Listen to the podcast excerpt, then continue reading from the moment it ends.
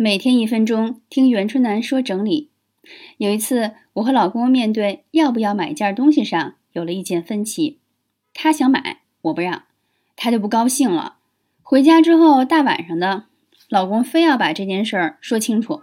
他觉得花钱事儿小，但是要制定标准，哪怕十块钱的东西不符合标准也是行不通的。所以我们干脆写下了这个五项条款：一。必须发挥这件物品的使用价值，使用次数要求一周至少用一次。如果连着一个月没有使用的话，这类物品以后不许买。二、家中物品数量尽量控制在一件，不同功能区都会使用的物品，比如剪子可以多，但不超过三件。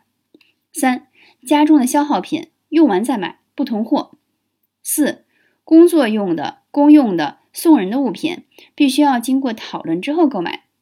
五，如果一件物品在选择购买时有点喜欢，又有点犹豫的时候，暂时不买